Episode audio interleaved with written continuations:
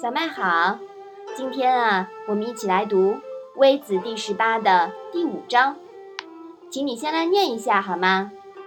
楚狂皆渔歌而过孔子曰：“凤兮凤兮，何德之衰？往者不可见，来者犹可追。已而已而，今之从政者殆而。”孔子下。欲与之言，虚而辟之，不得与之言。妈妈，接鱼是什么意思呀？鱼啊，就是马车。那接鱼呢，就是马车会车相向而过。这一章讲了什么呢？一位楚国的狂士驾着马车迎面过来，唱着歌，与孔子的马车相向而过。他唱道。凤凰啊，凤凰啊，你的德运怎么这么衰呢？过去的已经无可挽回，未来的还有机会把握。算了吧，算了吧，今天的执政者危在旦夕。孔子下车想同他谈谈，他却加速避开。孔子没能和他交谈。辟地不行。辟色不成，孔子呀想到屁言了。那箕子屁言的结果就不用多说了，是吧？嗯。怎么了？呃呃，就变成了奴隶。哦，对。呃，孔子呀想起了当年周游列国时，前往楚国的路上碰到过一位狂士，那叫一个潇洒呀！他唱着歌，驾着宝马车，与孔子的马车。迎面而过，孔子想和他说话，他连正眼都懒得看一下，脚踩油门一轰而过。屁言之人呀，是不会正经说话的。我们暂且不妨以婕妤来称呼他吧。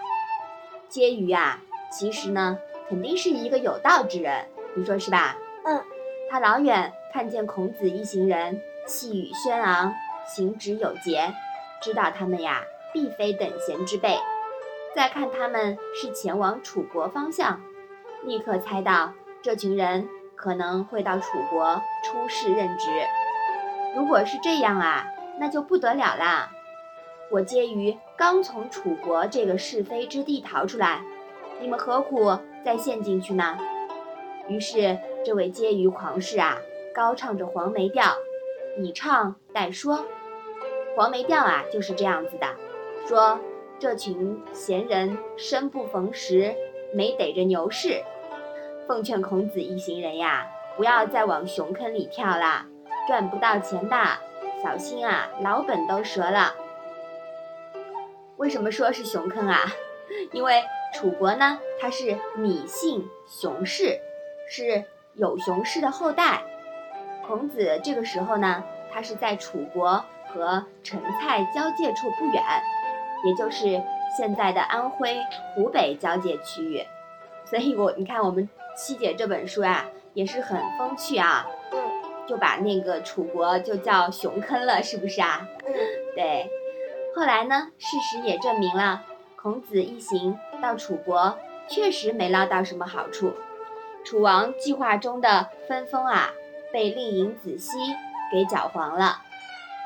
所以说，婕妤说的对，要抛弃幻想，向前看，是吧？嗯，好，那请你把这一章啊再来读一读。楚狂皆渔歌而过孔子曰：“凤兮凤兮，何德之衰？往者不可见，来者犹可追。已而已而，今之从政者殆而。”孔子下，欲与之言，虚而辟之，不得与之言。嗯，不过呀，以孔夫子的性格，真的能学婕妤这样吗？看来是挺难的，是吧？嗯嗯。下一章呀，我们会会讲到孔子呀，在这个时候，他又想起了周游列国的路上碰到的另外几个隐士的故事。